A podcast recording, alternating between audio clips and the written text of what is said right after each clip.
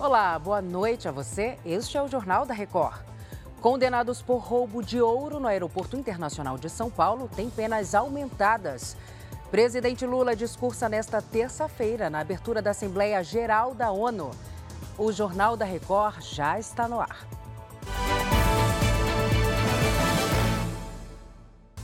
Oferecimento Consórcio Bradesco. Conquiste sua casa nova sem juros e sem entrada. O ministro da Justiça, Flávio Dino, prometeu uma apuração rápida do caso da menina Heloísa. A criança de três anos morreu após o carro da família dela ser atingido por tiros disparados de agentes da Polícia Rodoviária Federal. Nesta segunda-feira, a Justiça negou a prisão dos três policiais envolvidos. Leonardo Ack, boa noite para você. E eles terão que cumprir algumas medidas cautelares, certo? Quais são essas medidas, Léo? Boa noite, Celso. Boa noite a todos. Olha, os três vão ter que usar tornozeleira eletrônica e também entregar as armas. Além disso, Salsi, os agentes ficarão afastados das ruas e só vão poder exercer as funções administrativas.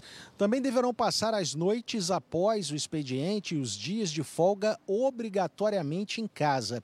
A pequena Heloísa Silva, de três anos, foi baleada quando estava no carro dos pais durante uma abordagem dos policiais no dia 7 de setembro. Ela morreu após ficar nove dias internadas. Um dos agentes admitiu ter atirado. Ele alegou que o veículo da família constava como roubado e que atirou após ouvir barulhos de tiros. O pai da menina disse que comprou o carro há pouco tempo e que não sabia que era roubado. Ele também negou qualquer resistência. Salce. Obrigada, Léo. O Tribunal de Justiça de São Paulo aumentou as penas dos seis réus condenados por um roubo milionário em que mais de 700 quilos de ouro foram levados do Aeroporto Internacional de São Paulo. Agora a gente fala com a Caterina Chute. Caterina, boa noite. Qual é a nova sentença, hein? Olá, Salsi. Muito boa noite para você e também para todos que nos acompanham. Olha, agora a soma das penas ultrapassa os 252 anos de prisão para os réus. Além disso, as multas devidas pelos envolvidos também acabaram sendo elevadas em relação à decisão de primeira instância. A decisão foi tomada após um recurso do Ministério Público de São Paulo. O desembargador do caso levou em conta as consequências do crime diante do transtorno à empresa vítima, aos proprietários dos bens subtraídos e também o alto valor aí do prejuízo. A gente lembra que a quadrilha invadiu o terminal de, cargas do aeroporto de Guarulhos, na Grande São Paulo, com uma falsa viatura da Polícia Federal e roubou aí 734 quilos de ouro. Essa carga era avaliada em 117 milhões de reais. Eu volto com você, Salsi. Obrigada pelas informações, Caterina. O presidente Lula está em Nova York, nos Estados Unidos, para abrir a Assembleia Geral da ONU nesta terça-feira. Já nesta segunda-feira, a agenda de Lula se concentrou em reuniões bilaterais com o presidente da Suíça e o ex-premier do Reino Unido, Gordon Brown. A onda de calor incomum prevista para essa semana no Brasil e as mudanças climáticas pelo mundo foram alguns dos assuntos tratados no encontro de Lula com o presidente da Suíça, Alain Berset. A reunião desta manhã foi a primeira bilateral na agenda do presidente brasileiro em Nova York. Os dois líderes falaram ainda sobre acordos comerciais e o trabalho do Brasil como presidente do G20, grupo formado pelas maiores economias do mundo. Lula também se reuniu com o ex-primeiro-ministro do Reino Unido, Gordon Brown, para discutir o cenário político global. Depois das reuniões, a equipe do Itamaraty se concentrou no discurso a ser apresentado pelo presidente brasileiro na Assembleia Geral da ONU. É a oitava vez que Lula vai abrir o evento. O combate à fome no mundo e a defesa da Amazônia devem ser os principais temas abordados. Tradicionalmente, o Brasil é o primeiro a discursar no plenário durante a cúpula anual das Nações Unidas, que reúne 193 países. Também em Nova York, o ministro da Fazenda, Fernando Haddad, e a ministra do Meio Ambiente, Marina Silva, anunciaram a emissão de títulos verdes para financiar projetos sustentáveis. A expectativa do governo é arrecadar 10 bilhões de reais já no lançamento desses títulos. Na quarta-feira, Lula tem encontros bilaterais previstos com os presidentes dos Estados Unidos e da Ucrânia. Na reunião com Joe Biden, o brasileiro deve anunciar um programa de apoio a leis trabalhistas. Já Volodymyr Zelensky aceitou o convite feito por Lula e os dois se encontram também nesta quarta-feira. O presidente brasileiro quer se colocar como um dos mediadores do conflito armado entre Rússia e Ucrânia.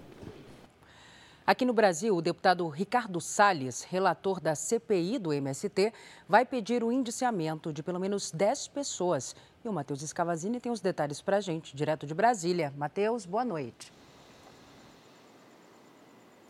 Boa noite para você, Salsi. É, Ricardo Salles, do PL de São Paulo, quer o indiciamento do ex-ministro do Gabinete de Segurança Institucional, Gonçalves Dias, do líder da Frente Nacional de Luta, José Rainha, e do deputado federal pelo PT, Valmir Assunção.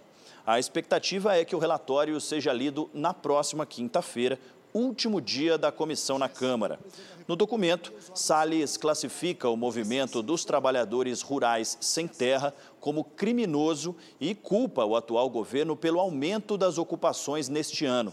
Deputados da base governista pretendem apresentar outro relatório é, defendendo o MST e sem os pedidos de indiciamento. A aprovação de um relatório ainda é incerta.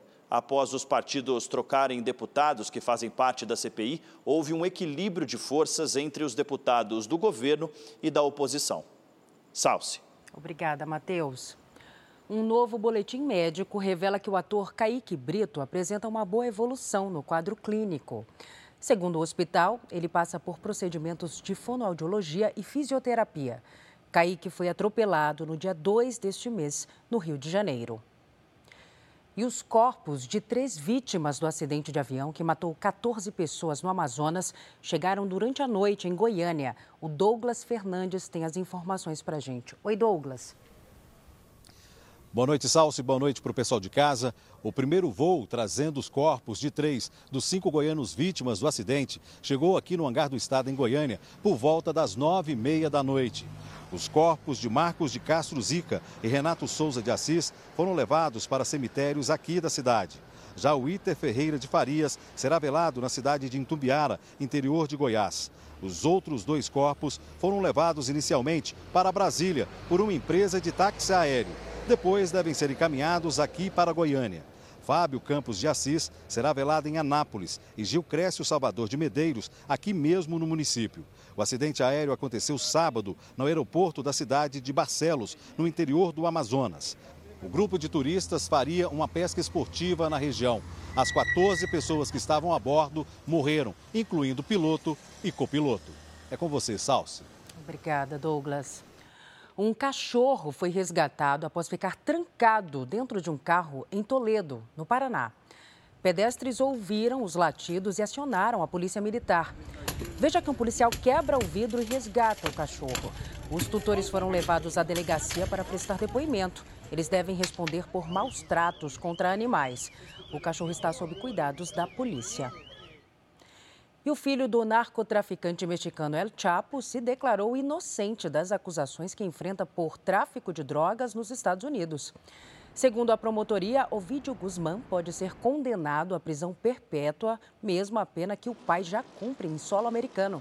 Ele e os irmãos herder, herdaram o comando de um cartel de drogas depois que El Chapo foi preso. E agora o futebol. Pelo Campeonato Brasileiro, Corinthians e Grêmio fizeram um grande jogo com oito gols. E o Santos respirou um pouco na briga contra o rebaixamento, virando o jogo contra o Bahia. Na Fonte Nova, em Salvador, Camilo fez 1 a 0 para o Bahia contra o Santos. Em jogada ensaiada, Marcos Leonardo de cabeça empatou a partida. Já nos acréscimos, o argentino Furchi dominou na pequena área e fez o gol da vitória do Santos, 2 a 1. Em Itaquera, Corinthians e Grêmio igualaram o recorde de gols na Arena Corintiana, 8. Após boa jogada, Natan inaugurou o placar para o Grêmio. Pouco depois, Cristaldo não precisou nem saltar para cabecear e fazer 2 a 0. O Corinthians foi buscar a virada ainda no primeiro tempo. Fábio Santos, de pênalti, fez o primeiro do timão. Depois do escanteio, Lucas Veríssimo cabeceou para o empate e fez o seu primeiro com a camisa do Corinthians. Poucos minutos depois, também de cabeça, Yuri Alberto fez 3 a 2. Logo no começo do segundo tempo, Everton Galdino, que tinha acabado de entrar, empatou o jogo novamente com esse golaço. Luiz Soares recebeu na área e chutou de bico, virando o jogo a favor do Grêmio. E Juliano completou o show de gols em Itaquera. Corinthians 4, Grêmio também 4.